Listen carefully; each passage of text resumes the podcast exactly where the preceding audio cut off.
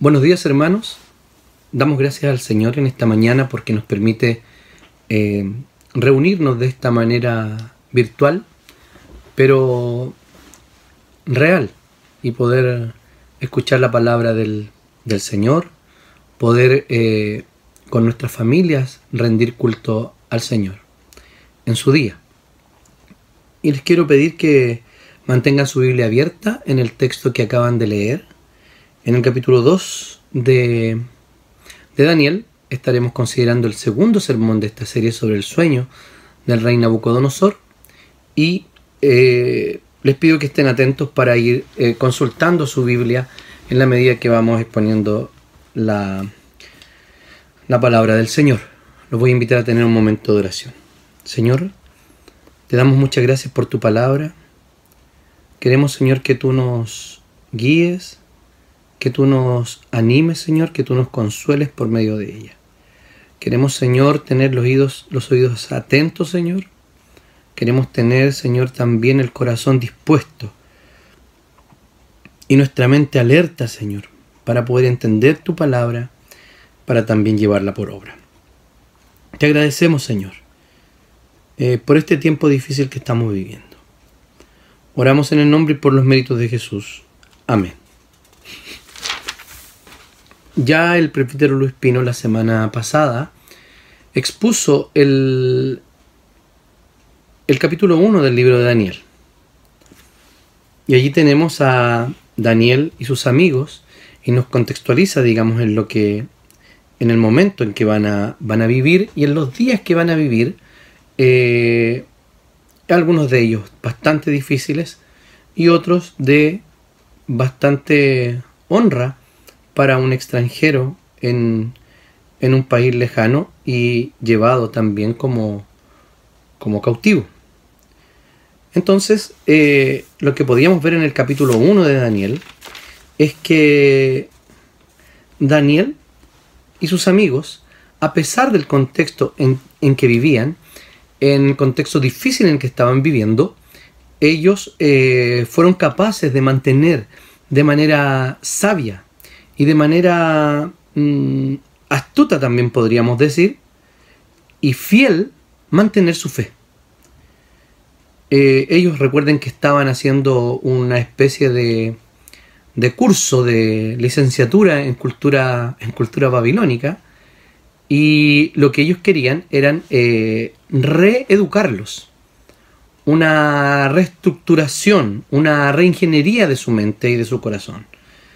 Eh, respecto de la cultura, respecto de la, del idioma, respecto de, la religión, etc. Ellos estaban siendo educados para ser magos, para ser eh, sabios de, Babilonia. Y vamos a ver que ellos permanecen fieles hasta, eh, hasta el final. Entonces, en el capítulo 2 ya vemos que es el segundo año del rey Nabucodonosor. Eh, este, este rey, perdón, este rey estaba nuevo en, el trono, estaba nuevo en el imperio y, estaba teniendo algunos sueños eh, complicados. Estaba teniendo sueños que le estaban haciendo temer a él respecto de su propio gobierno, de su propio reino estaba muy preocupado por lo demás para... Eh, porque probablemente eh, el sueño le estaba diciendo algo respecto de su persona, respecto de quién, eh, de qué iba a pasar con su reino. Entonces vamos a considerar primero el, el sueño del rey Nabucodonosor y luego vamos a seguir el mismo orden bíblico, vamos a ver eh, la interpretación de dicho sueño. Entonces, eh, la primera escena que nosotros podemos ver eh, se desarrolla en el palacio del rey. Nabucodonosor entonces tiene varios o sueños, varios sueños, pero que se repetían. Sueños repetitivos, como dice el capítulo 1, que lo, que lo perturbaban, que, que, ponían su mente mal, que su ánimo estaba decaído. Entonces el rey estaba bastante preocupado por, por lo que eh, por lo que contenía el sueño. Entonces manda a llamar a los sabios de, de, Babilonia. Eh, la Biblia los llama en distintas categorías, magos, hechiceros, adivinos y astrólogos. si usted está leyendo la Reina Valera 60, probablemente allí diga caldeos. ¿Ya? Hay otras versiones que lo traducen como astrólogos. Entonces, eh, los astrólogos toman la palabra, el rey le dice que tuvo un sueño y quiere saber lo que significa. Hasta ahí está todo bien porque cualquier persona que crea en este tipo de, de, artes mágicas, claramente tiene mucha, mucha, mucha imaginación para interpretar los sueños eh, de cualquier persona. Interpretar la vida. hemos visto eh, en televisión que hay eh, magos famosos que ganan mucho dinero por decirle a la gente lo que quiere escuchar. Entonces, la, el rey Nabucodonosor hace una jugada que los, que, que los adivinos y que los magos no se, no se esperaban. Él les dice que tiene un sueño y que quiere saber su interpretación. Y los astrólogos respondieron, que viva su majestad para siempre, estamos a su servicio, cuéntenos el sueño y nosotros le daremos, le diremos lo que significa. Entonces el rey Nabucodonosor, como dije, hace una jugada que ellos no esperaban. Él les dice, primero quiero que me digan qué es lo que soñé y luego díganme la interpretación. ¿Por qué? Porque Nabucodonosor eh, cree que va a ser engañado por estos eh, astrólogos y que le van a dar la interpretación que ellos quieran, van a inventar algo sobre esto, entonces él está dudoso y quiere saber exactamente lo que significa y solamente le podía decir qué significa el sueño aquel que pudiera saber, sin que nadie le contara, qué fue lo que soñó. Entonces, la, los, eh, voy a leer cómo, les dice y cómo los amenaza, o más bien cómo les da eh, dos posibilidades para, para seguir. Dice, mi decisión ya está tomada. Si no me dicen lo que soñé, ni me dan su interpretación, ordenaré que los corten en pedazos y que sus casas sean reducidas a cenizas. Pero si me dicen lo que soñé, y me explican el significado, yo les daré regalos, recompensas, grandes honores, así que comiencen por decirme lo que soñé y luego explíquenme su significado. Eh, Nabucodonosor, eh, como él mismo dice, tiene la decisión tomada de que si no le dicen lo que soñó, ellos iban a morir y, y además sus casas iban a ser reducidas a cenizas, o sea, iba a ser destruida su propiedad y su familia. Eh, los, astrólogos insisten en que si no les dice lo que sueñan, lo que sueña él, no le van a poder decir su significado. Entonces el rey los acusa de que quieren ganar tiempo con estas preguntas, que están blufeando, que están ganando cierto, cierto espacio para que él eh, no dé su sentencia. Lo quieren eh, convencer, persuadir de que sí les diga lo que realmente soñó. Entonces, eh, ya exponiendo los términos del castigo, eh, los astrólogos, eh, una vez más, le insisten al rey y le dicen que no tienen la respuesta. Veamos allí en el, en el, versículo, en el versículo 10. Él les dice, los astrólogos reconocen y les dice, no hay nadie en la tierra de hacer lo que su majestad nos pide. Jamás ningún rey se le ha ocurrido pedirle tal cosa a ningún mago, hechicero o astrólogo. Lo que su majestad nos pide raya en lo imposible y nadie podrá revelárselo, a no ser los dioses, pero ellos no viven entre nosotros. Los, los sabios de, de de Babilonia reconocieron que ellos eran incapaces de tener tal conocimiento y que nadie podía revelar sino los dioses. O sea, ellos necesita, él necesitaba a alguien que fuera divino, una persona que estuviera, de hecho, no una persona, sino un Dios que conoce lo que él soñó y solamente de esa forma se lo podría revelar. De otra forma, no había. Entonces, cuando, cuando los eh, astrólogos responden esto, el, rey se enfurece y publicó que debían ser muertos no solo los que estaban allí eh, en la presencia de él, perdón, sino que tenían que ser muertos todos los sabios de Babilonia. Y el versículo 13 nos dice que allí están incluidos también los cuatro hebreos eh, personajes principales de nuestro libro. Imagínense esta situación. Eh, el rey enfurecido, apresurado, definitivamente poco sabio, nosotros hemos visto durante estos días, no solo eh, podemos ver en el mundo entero, eh, cómo ante, ante situaciones límite, los eh, reyes de esta tierra no son los sabios que deberían ser. Y eso sucede básicamente por dos cosas. Primero, por el pecado y el orgullo del ser humano. Pero en segundo lugar, es porque la iglesia no ha orado e intercedido suficientemente por aquellos que el Señor ha puesto como reyes en el mundo. Cuando digo reyes me refiero a los gobernantes. Eh, la respuesta fue definitiva entonces. Se publica y ordena que busquen a Daniel, para, a Daniel y sus amigos para que también fuesen ejecutados. Ellos estaban hace poco allí, estaban probablemente hace un año y medio, eh, tal vez un año, definitivamente menos de dos años, y estaban haciendo este curso, o sea, eran algo así como unos estudiantes, como decía, de la cultura babilónica.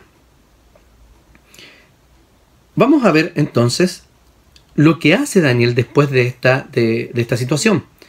La impresión que da el texto, de ahí del 14 en adelante, es que Daniel no estaba precisamente en la reunión, pero sí ya sabía ciertos detalles. De hecho, estaba estudiando en el Palacio Real, eh, como ya dije, su, su, preparación para servir al rey. Eh, cuando salió Ariok, que era el jefe eh, de la Guardia Real, o el comandante de la Guardia Real, y tenía que ejecutar esta, esta sentencia, Daniel se acerca a él y dice la escritura que Daniel le habló con mucho tacto e inteligencia. Daniel era un hombre inteligente, eh, fiel a la palabra del Señor, fiel al Señor, pero también era un hombre astuto, que sabía cómo hablar con las personas. Y aquí tenemos el caso de que él de manera sabia, con tacto y con inteligencia, se dirige a Ariok porque sabe que hay una situación complicada. Después de saber la historia completa, de saber que el rey había, de hecho lo califica, ¿por qué el rey tomó esta, esta, esta resolución tan apresuradamente? Después de que él se da cuenta de esto, eh, le hace una promesa osada al rey. Se presenta delante del rey y le dice que él le va a dar el significado del sueño, pero también el contenido del sueño. Los astrólogos ya habían declarado, como dije, que no podía eh, un ser humano dar eh, la interpretación, o sea, no, no, podía dar el contenido del sueño. Y, si no podía tener el contenido, no podía tener la interpretación. Entonces, Daniel también lo sabía. Daniel sabía que él no sabía.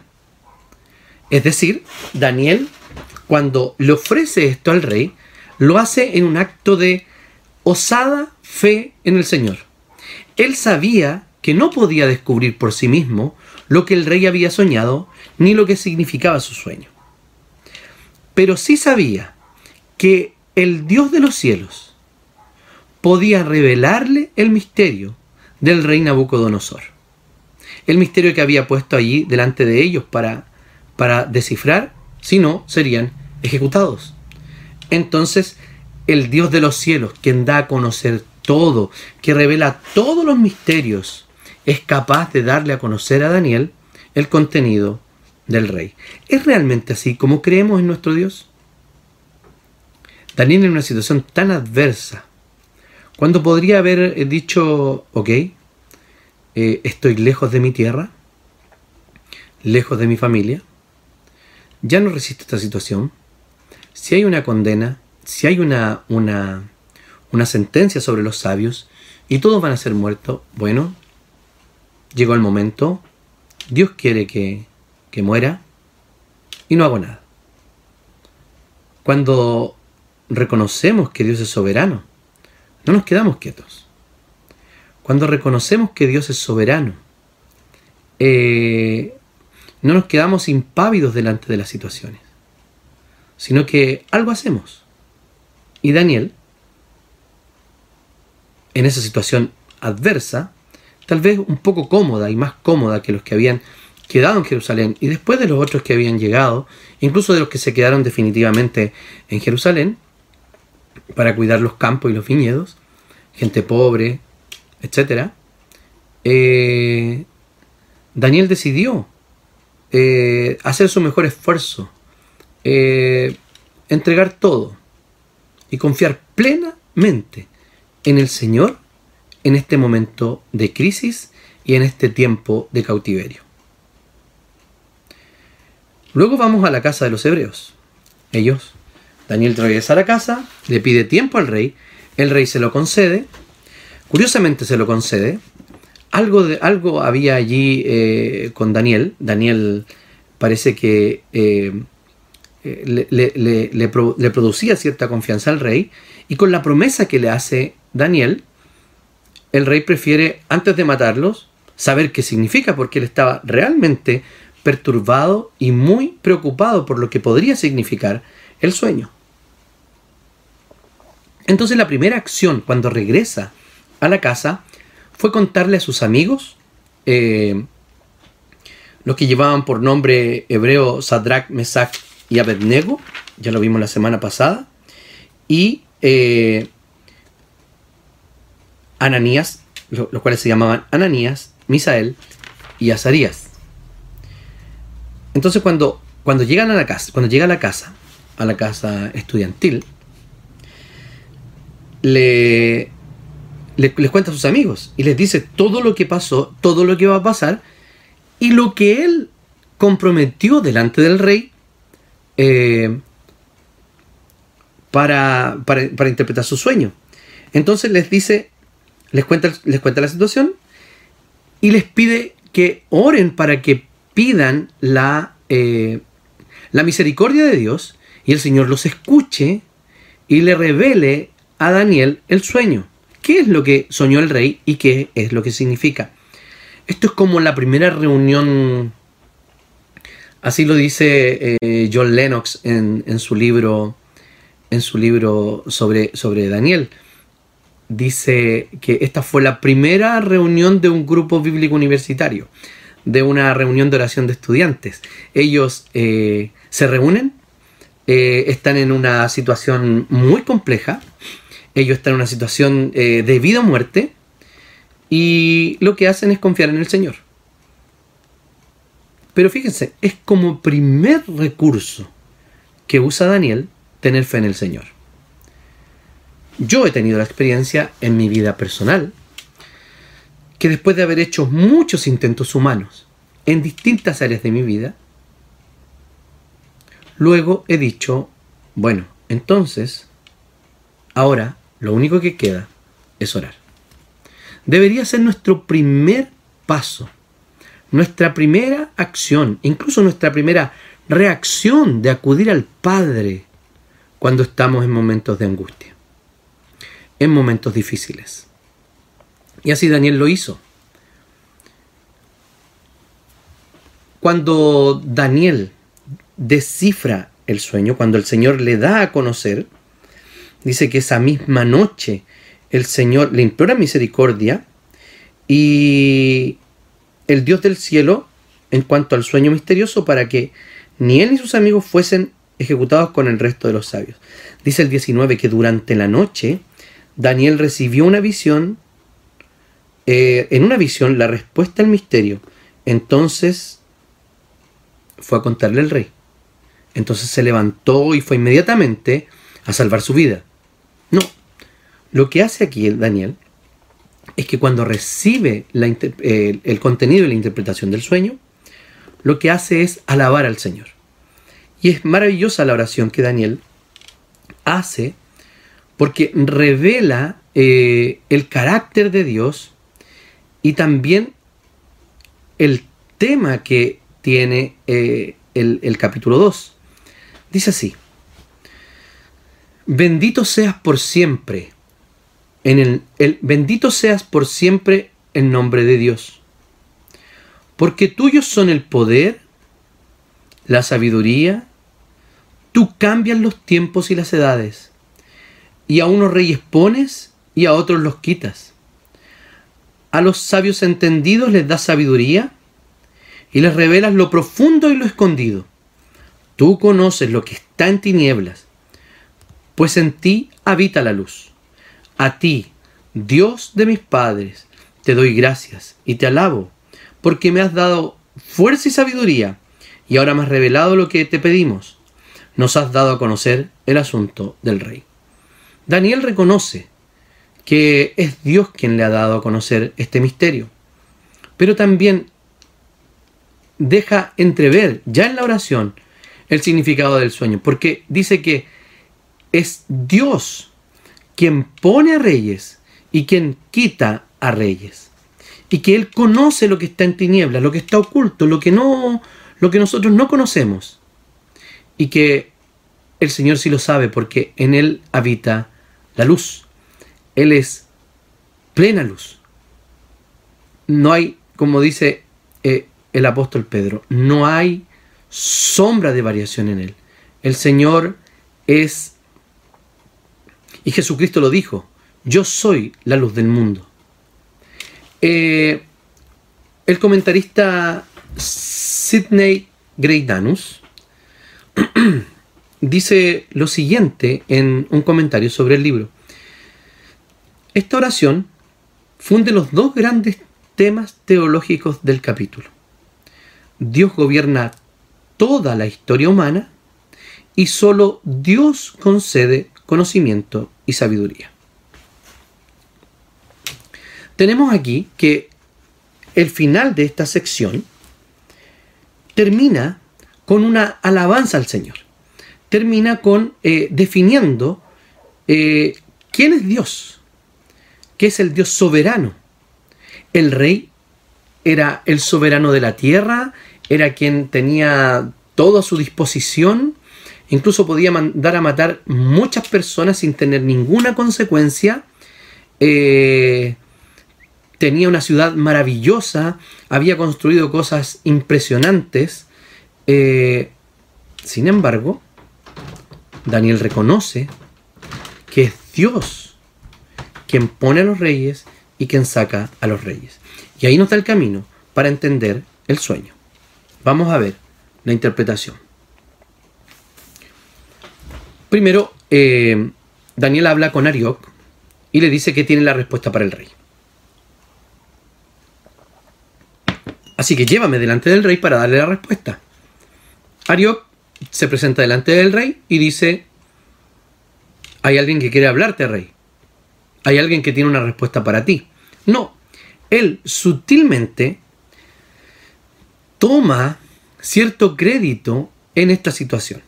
Él quería ganar, ganar algo. Eh, eh, ganar, eh, cortar algo por, por, la pasada. No sé si me explico. Eso es muy humano.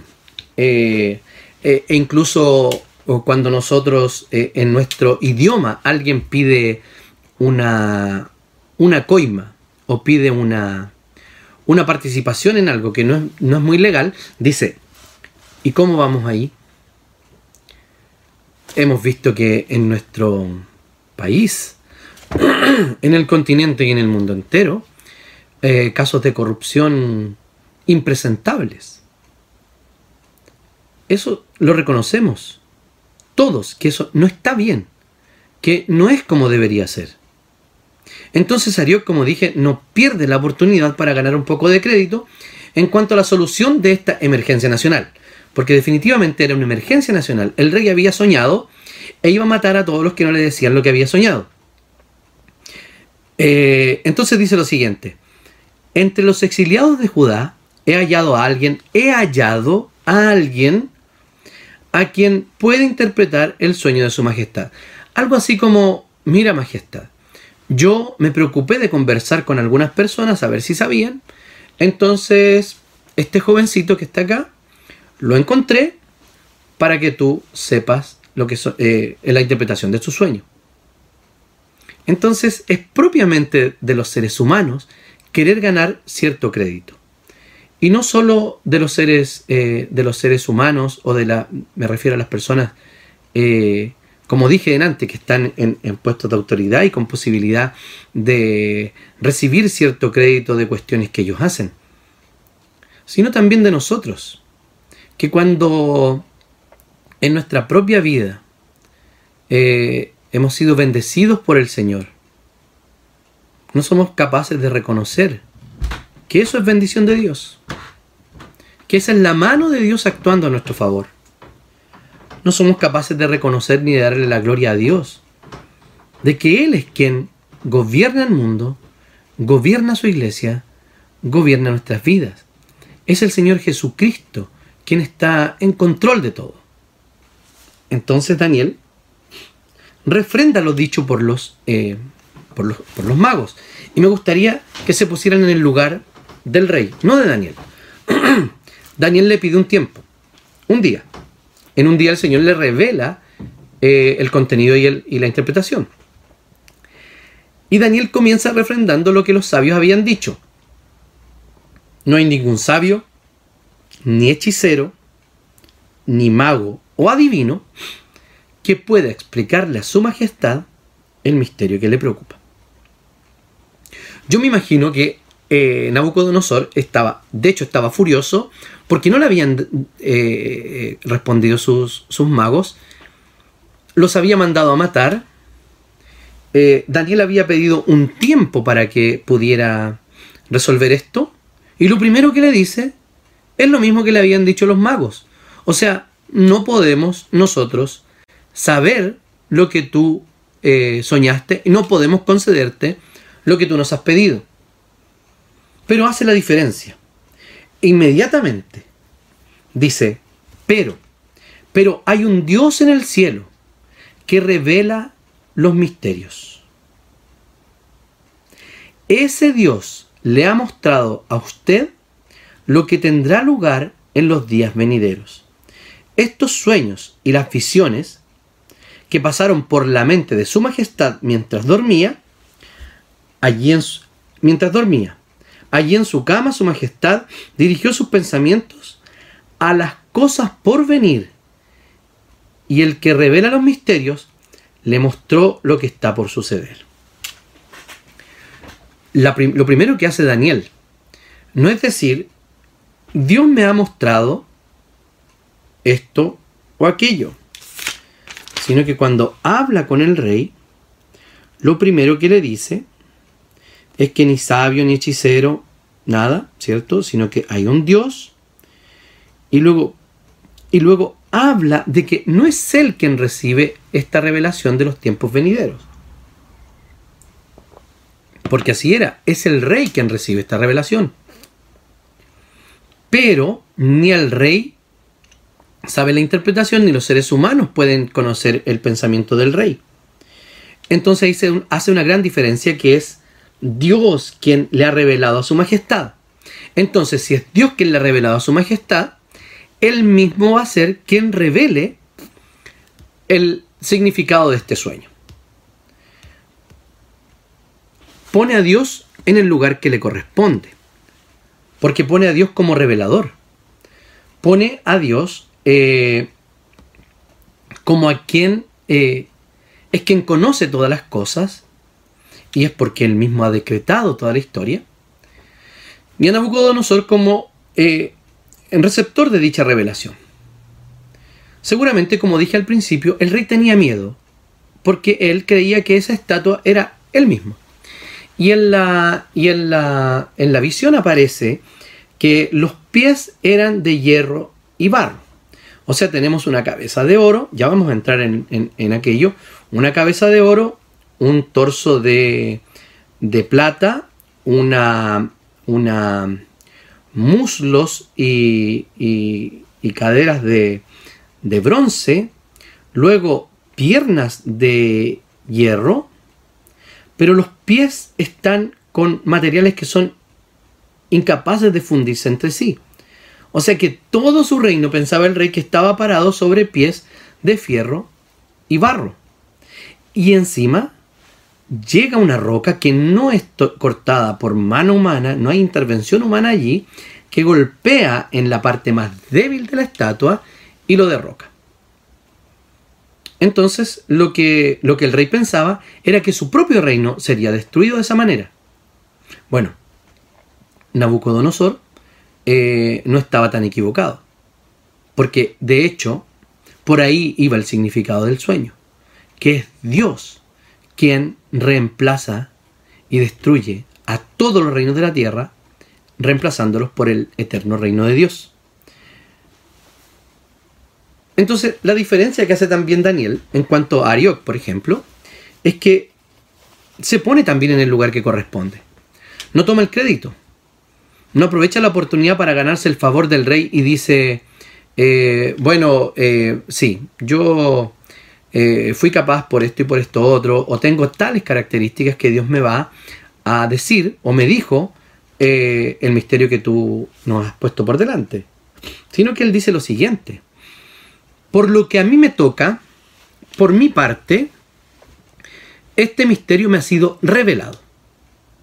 No lo descubrí yo, no es mi propia inteligencia, no es mi propia sabiduría y refrenda de nuevo lo que dicen los sabios. Porque no porque yo sea más sabio que el resto de la humanidad, sino para que su majestad llegue a conocer la interpretación y entienda lo que pasa por la mente. O sea, la intención y el objetivo de Dios era que el rey de Babilonia, el primer reino identificado allí en la cabeza, conociera lo que iba a pasar con todos los reinos que venían después de él. Eh, acabo de leer el, versículo 30. Entonces, eh, allí en la imagen, eh, en, esta, en una animación, está apareciendo la, la descripción del sueño. Entonces vemos allí una, como dije, eh, una estatua de distintos materiales y una roca destruyendo este, esta estatua. Es bastante perturbador, es bastante aterrador. Y además de eso, no solo es aterrador como, como lo describe el propio, el propio Daniel, sino que es eh, incierto es, aquí hay algo que se va a destruir. Y el rey creía que era su propio reino. Por eso estaba tan intranquilo. Si ya hemos visto la animación de este, de este recreación de, del sueño, gracias a, a, Arturo por eso, lo que acaban de ver es porque Arturo lo, lo realizó. Y ahora la imagen que está apareciendo es la interpretación de este sueño. Entonces dice que la cabeza de oro fino es el imperio babilónico. Luego dice que vendrá otro reino y que no lo menciona, pero el reino que viene es el, eh, eh, reino medo-persa. Luego, en, en, los de bronce, en la parte de bronce, viene el imperio greco-macedonio. Luego es representado el imperio romano por, eh, por, por, las piernas de, hierro, pero luego hay, surgen reinos mezclados allí e inestables en los pies, pero tienen parte de hierro. Voy a seguir a un autor llamado eh, José Grau en su comentario al libro de Daniel, Eh, hace algunos años él ya está en la presencia del Señor y nos dejó eh, eh, maravillas sobre interpretación bíblica y sobre teología. José Grau habla de, esta interpretación de los tres, de los tres, de los cuatro reinos. Primero describa Babilonia. Entonces, el, poeta Esquilo dice, Babilonia está estaba construida sobre, sobre oro. Y el historiador Heródoto dice que nos habla deslumbrado de los templos llenos de oro de Marduk y de los palacios grandes y grandes construcciones cuyos adornos a base de, del dorado metal cautivaron a todos los antiguos. Entonces la civilización babilónica era deslumbrante. Recordemos que ya desde sus orígenes ellos tenían una capacidad de construcción eh, bastante, bastante desarrollada. Eh, los vemos, vemos allí el inicio de, de, Babilonia, eh, precisamente en Babel, en lo que hoy día sería la zona de Irak. Entonces, el oro define muy bien a este imperio, dice José Grau. ¿Por qué? Por la fastuosidad, por la riqueza que tenía, el esplendor. Digamos que Babilonia también eh, tenía unos eh, jardines llamados los jardines colgantes, una de las siete maravillas del mundo antiguo, y representa todo esto, este metal dorado. El segundo reino representado allí es la monarquía o, la, o el reino medo-persa. Pechos y brazos de plata.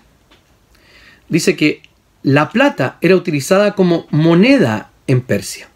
Entonces ellos tenían mucha plata, mucho de este metal.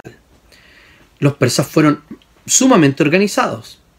Impusieron eh, un, sistema perfecto de recaudación de impuestos en todas las regiones que ellos, que ellos eh, eh, habían conquistado. Porque obligaban el pago de, de los impuestos en plata. Los persas se hicieron famosos por su poderío económico. No eran deslumbrantes como Babilonia, pero el poderío económico era impresionante. Ah, tenemos que los eh, eh, uno de los reyes de los reyes perdón de los reyes persas era identificado como el más rico de la historia. Luego tenemos el tercer reino descrito allí, que es eh, Grecia o el, imperio greco macedonio. ¿Recuerdan a Alejandro Magno? Precisamente en ese tiempo. El vientre y los muslos de bronce. Eh, tanto hay dos historiadores, Flavio Josefo y Heródoto, confirman el hecho de que los griegos eran muy conocidos en el mundo antiguo por su trabajo en el bronce. De hecho, le llamaban los soldados o los hombres de bronce a los soldados griegos. Eh, hay una, fuente antigua que dice que cuando desembarcaron ellos en Egipto, se les llamó de esta manera los soldados de bronce. Y el cuarto reino es Roma. Roma nace como una república y luego se convierte en un eh, imperio absoluto que domina gran parte, gran parte de la, del mundo conocido. Las piernas de hierro y los pies con parte de barro. Eh, en el siglo VI a.C., cuando Daniel escribía, Roma era una pequeña ciudad-estado. Nadie hubiese pensado que Roma podía convertirse en, una, en un imperio como el que se convirtió. El hierro es el ideal eh, para, construir armas. O sea, se describe en esto la fuerza militar. Y la fuerza militar romana era impresionante. Eh, el, metal, el metal que, tenían los, o sea, el hierro que manejaban los, eh, los romanos, les permitió crear armas, crear carros, armaduras que eran prácticamente indestructibles vemos una organización impresionante en, el imperio, en el, ejército romano, que en definitiva los llevó a diversos triunfos y a la conquista de, de muchas tierras. Cuando miramos este, esta descripción y esta interpretación del sueño que da, que da Daniel, y cómo retrospectivamente nosotros podemos saber que, que parte de la profecía se está cumpliendo, podríamos definir el tema de la siguiente manera. El Dios de los cielos, que, de, que pone y saca reyes, revela que al final serán sustituidos todos los reinos humanos por su reino eterno. El Señor va a destruir todos los reinos para instaurar un solo reino que va a llenar toda la tierra. Y esto lo tenemos en la descripción que nos da eh, Daniel sobre la roca que es eh, tomada y, que, destruye sin intervención humana la estatua completa.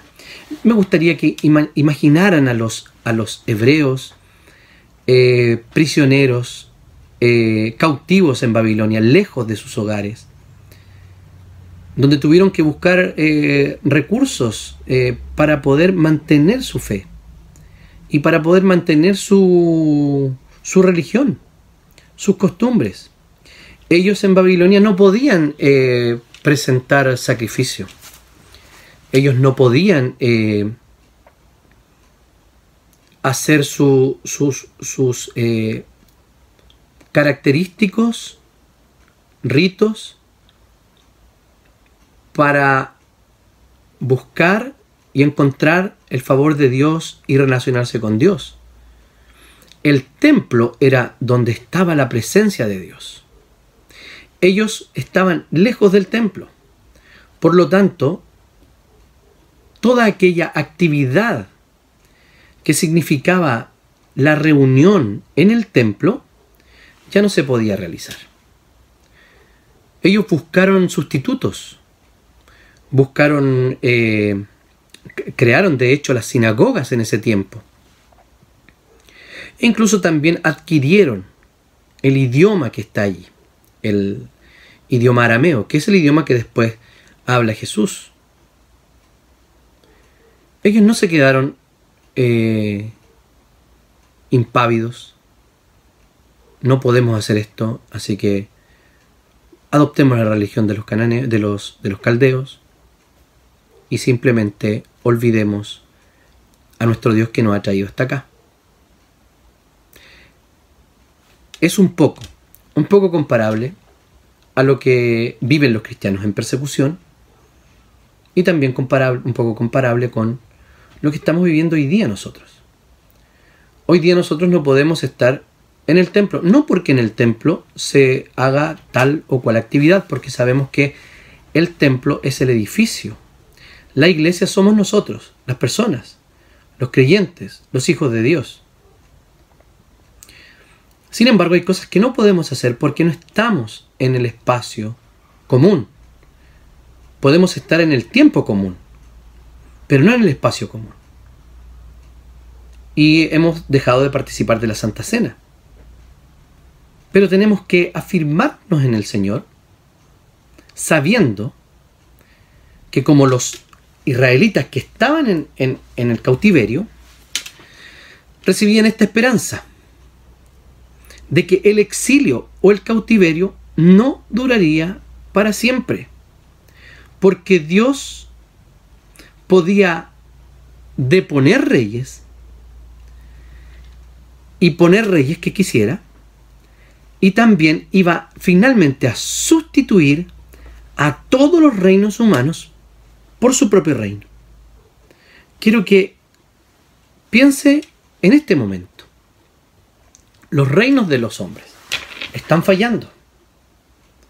los gobernantes cometen errores. Vivimos en un mundo caído, donde parece, donde a veces vemos que pareciera que Dios no estuviera. Como si Dios nos hubiese olvidado. Nosotros no hemos sufrido lo que han sufrido otras épocas eh, los cristianos, ni tampoco lo que están sufriendo hoy día en otras partes del mundo los cristianos. Y no solamente por el efecto de, de tener que guardar cuarentena por el coronavirus y no, y no tener eh, la posibilidad de reunirnos, sino porque están prohibidas las reuniones de cristianos y los matan. Entonces, queridos hermanos, esta situación que estamos viviendo de encierro es una especie de cautiverio. Pero estamos en el exilio, porque estamos viviendo en este mundo. Tenemos la esperanza de que todo lo que está pasando y que todo lo que ha pasado no está bien, ciertamente no está bien, pero que el Señor va a sustituir de manera definitiva, permanente y eterna a todos los reinos de la tierra por su reino eterno. ¿Y cuáles son eh, las características del reino? Comparada con los, reinos, con los reinos humanos. Los reinos humanos son temporales. Sin embargo, el reino de Dios es eterno. Los reinos humanos pasan de mano en mano. Sin embargo, el reino de Dios destruirá a todos los reinos de la tierra. Nosotros podemos ver hoy día que algunos países están peleando, peleando de una manera distinta. Recuerden que tuvimos dos guerras mundiales con armas y luego tuvimos una, una guerra fría por, por, el no uso de armas eh, que duró bastante tiempo entre las potencias de la Unión Soviética y Estados Unidos, que era una guerra de espionaje, de información, etc querían el dominio. Hoy día vemos que probablemente China y Estados Unidos están peleando eh, la economía mundial. China es una gran potencia y los reinos van pasando de mano en mano. Recordemos un poco el imperio español, eh, el imperio inglés, el imperio francés, eh, los portugueses, belgas, que fueron y conquistaron eh, países o zonas en, en otros continentes, que hoy día son países pequeños, que no tienen gran influencia o dominio en el mundo. ¿Se fijan cómo pasan los reinos humanos? Estos reinos humanos, si el Señor no viene antes, ciertamente también pasarán. Y quedarán en la historia. E incluso, incluso algunos en el olvido. Como el propio, la propia descripción de Daniel, cuando los medo persa simplemente dice que hay un, un reino de menor importancia. El Señor tiene todo bajo control. El reino de Dios. Vamos a mirar por qué. El significado de la roca. Los voy a invitar a, leer el 34, 35 y el 45. Dice así. De pronto, y mientras su majestad contemplaba la estatua de la estatua, una roca que nadie desprendió, vino y golpeó los pies de barro de la estatua y los hizo pedazos. Con ellos se hicieron añicos el hierro y el barro, junto con el bronce, la plata y el oro. La estatua se hizo polvo, como el que vuela en el verano cuando se trilla el trigo. El viento barrió con toda la estatua y no quedó ni rastro de ella. En cambio la roca que dio contra la estatua se convirtió en una montaña enorme que llenó toda la tierra. Y el 45 dice, tal es el sentido del sueño donde la roca se desprendía de una montaña, roca que sin la intervención de nadie hizo añicos el hierro, al hierro, al bronce, al barro, y a la plata y al oro. Y aquí le dice lo que significa. Dios le ha mostrado a su majestad todo lo que, perdón, Dios ha mostrado, le ha mostrado a su majestad lo que tendrá lugar en el futuro. El sueño es verdadero y la interpretación es digna de confianza. El Señor iba a instaurar. Le, eh, le avisó a, Nabucodonosor que todos los pueblos iban a ser eh, destruidos para que Dios estableciera, como dice el 44, en los días de estos reyes, del, el Dios del cielo establecerá su reino, que jamás será destruido. Entonces, el significado de la roca. La roca tiene un significado muy interesante. Eh, primero, es el agente destructor. Y, también es algo que no viene por voluntad humana. La roca, entonces, eh, es tanto Jesucristo y también el reino de Dios. ¿Por qué razón? Porque dice que esta roca no viene por, eh, por, intervención humana. El Mesías. Juan nos dice que no vino eh, por, por, el deseo del ser humano, sino que vino por voluntad de Dios. Y por eso que el nacimiento es virginal, porque ninguna voluntad de hombre traería al Mesías, sino solamente el Señor. Y el Señor nace en medio de estos reinos, o sea, del reino romano, del imperio romano. Cuando eh, eh, Mateo describe allí, dice en el 2.1, después de que Jesús nació en Belén de Judea, en los tiempos del rey Herodes. Jesús nació en el tiempo y en el espacio. No, no es un mito, no es una historia inventada, sino que había un rey sobre Judea que estaba autorizado para reinar allí por el imperio romano. Entonces el Señor nace en medio de este eh, terrible imperio de hierro devastador y que destruía todo a su paso. También vino por, en el tiempo ordenado por Dios, como nos dice Pablo allí en Gálatas. Pero cuando se cumplió el tiempo señalado, Dios envió a su Hijo que nació de una mujer y sujeto a la ley, en Gálatas 4:4 tenemos a Jesucristo naciendo, viniendo por voluntad de Dios, no por voluntad humana. Pero luego vemos que Jesús crece y que comienza su ministerio. Y cuando los fariseos lo acusan de, expulsar demonios eh, en el nombre de, de Satanás, Jesús les explica y les anuncia el reino diciendo, eh, en cambio, si expulsa a los demonios por medio del Espíritu de Dios, esto significa que el reino de Dios ha llegado a ustedes. La esperanza judía de que el reino de Dios viniera se estaba cumpliendo. Ya lo he explicado en otras ocasiones, pero cuando hablamos de, la eh, perspectiva escatológica judía, o sea, ¿qué creían los del Antiguo Testamento respecto al último tiempo? Creían lo siguiente, que la venida de Cristo era una sola. Es decir, una vez que viniera el Mesías, el reino de Dios iba a ser instaurado y todos los reinos de la tierra iban a ser suprimidos. Lo cual no sucedió en esos términos. Tenemos un cumplimiento inicial del reino de Dios con Jesucristo, pero luego hay un desarrollo de este reino hasta que viene su consumación en la segunda venida del Señor. O sea, los hebreos no tenían el concepto neotestamentario del ya, pero todavía no. O sea, que ya se está cumpliendo o ya está entre nosotros el reino de Dios, pero todavía no. ¿Por qué razón? Porque todavía no todos los reinos son puestos bajo los pies de Jesucristo. Entonces, cuando el Señor le le contesta al sumo sacerdote en Mateo 26, le dice, tú lo has dicho.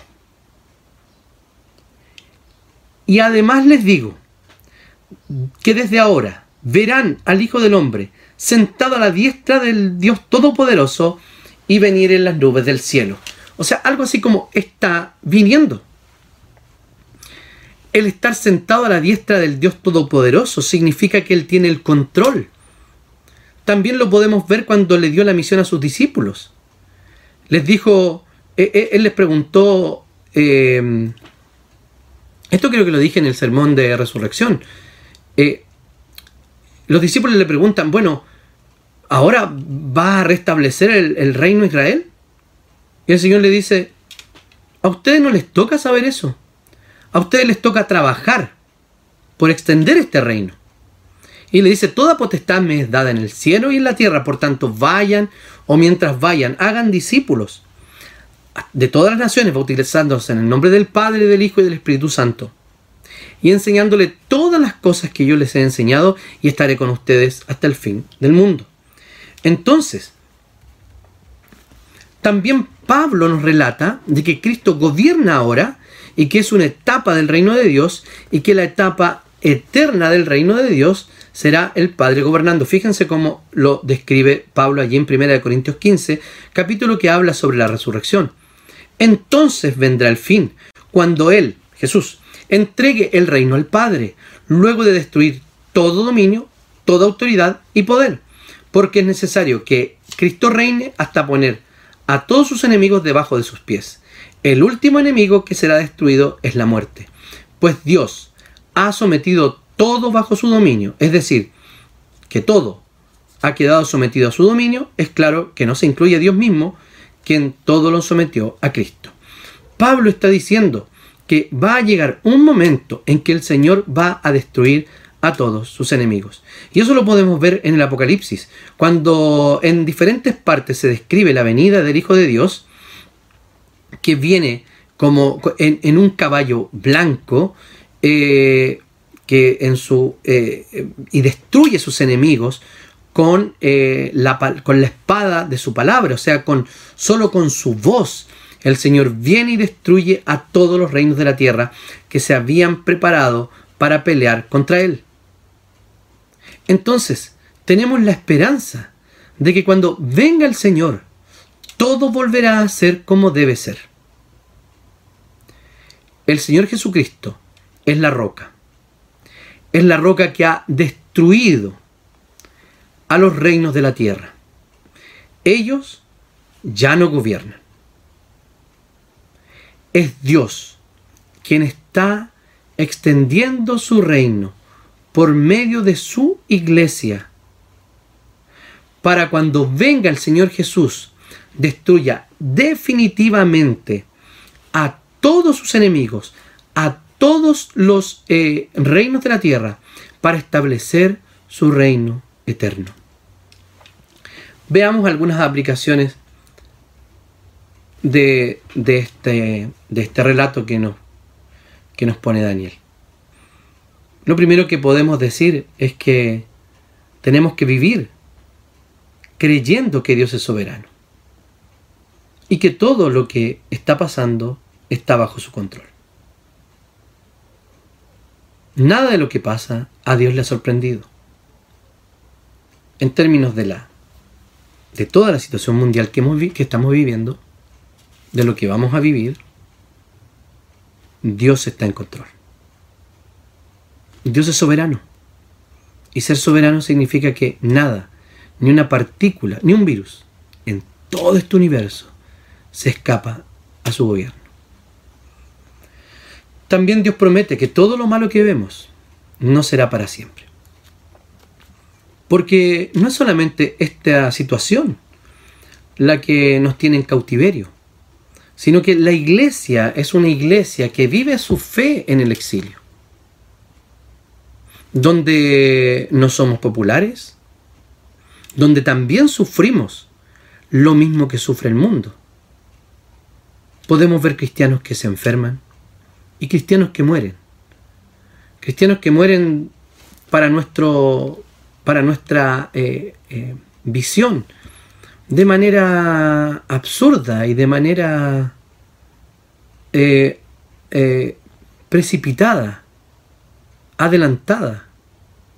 Pero Dios tiene contados y diseñados nuestros días. Queridos hermanos, nuestro corazón debe estar tranquilo y descansar en el Señor. Porque nosotros sabemos de nuestra fragilidad.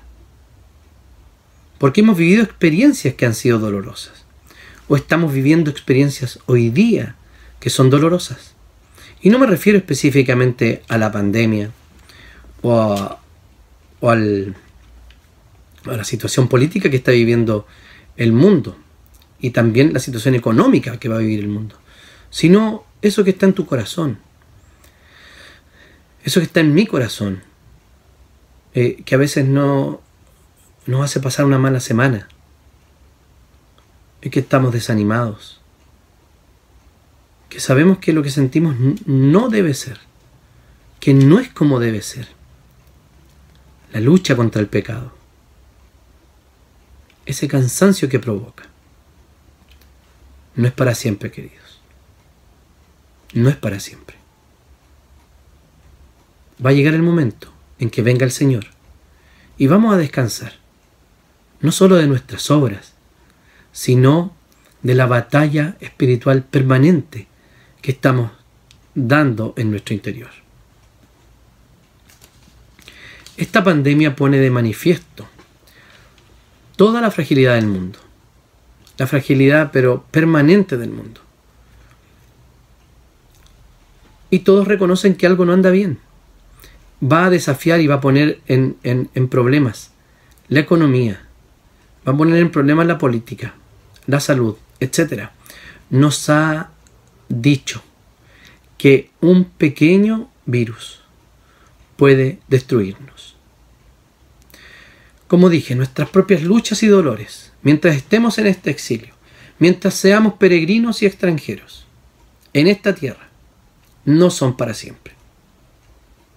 Todos sabemos que algo no anda mal, incluso que algo anda mal, incluso los no creyentes. Y tenemos esta esperanza, porque el Señor ya ha arrojado la roca, que no vino por intervención humana, que destruirá todos los reinos de la tierra. Y no solo eso, sino que se extenderá a todo el mundo, a todo el cosmos, a todo el universo.